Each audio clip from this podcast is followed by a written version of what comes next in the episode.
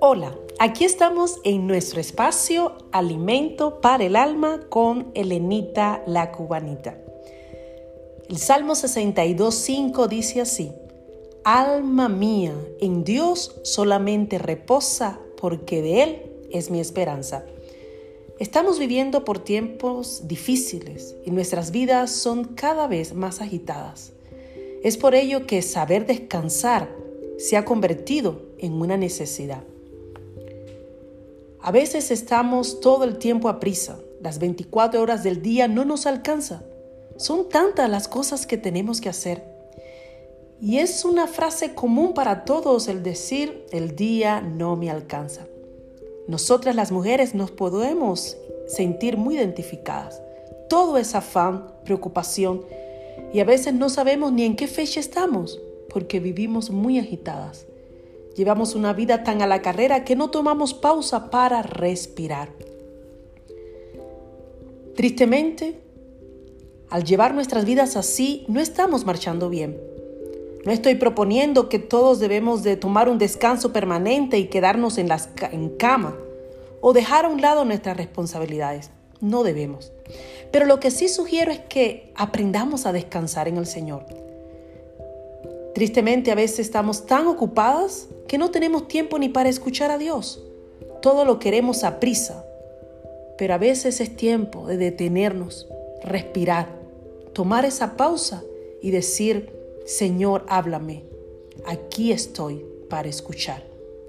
Querida amiga y amigo, Dios tiene todo bajo control. Por lo tanto, el afanarse o turbarse está de más. He descubierto que algunas veces nuestras preocupaciones solo existen en nuestra mente, porque al llegar el mañana ya están resueltas. Y solo os explicaré con esta bella narración que se encuentra en la Biblia. En el Evangelio de Marcos, capítulo 16, del 1 al 4 nos narra la historia de un grupo de mujeres que se levantaron muy temprano en la mañana. Cuando pasó el día de reposo, María Magdalena, María la madre de Jacobo y Salomé compraron especies aromáticas para ir a ungirle. Y muy de mañana, el primer día de la semana, vinieron al sepulcro ya salido el sol. Pero decían entre sí, ¿quién nos removerá la piedra de la entrada del sepulcro?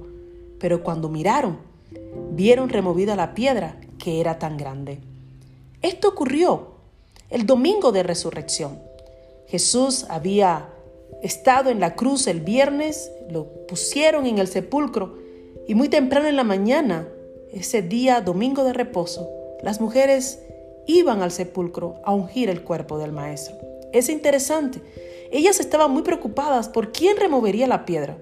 Posiblemente no durmieron bien esa noche del viernes ni de sábado, como nosotros cuando tenemos algo pendiente, cuando estamos preocupados.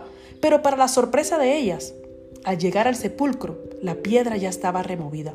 Así ocurre en ocasiones con nosotros. Nos preocupamos y en el momento oportuno ya Dios removió la piedra. Descansemos en Él. Es hora de que nos rindamos a Él y dejemos que Él obre. Dios es fiel. Siempre lo ha sido, siempre lo fue, siempre lo es, siempre lo será. Por tal razón, amiga, aprendamos a descansar en el Señor. Hagamos nuestra parte y el resto, que no depende de nosotros, dejémoselos a Dios. Aquí, en nuestro espacio, alimento para el alma.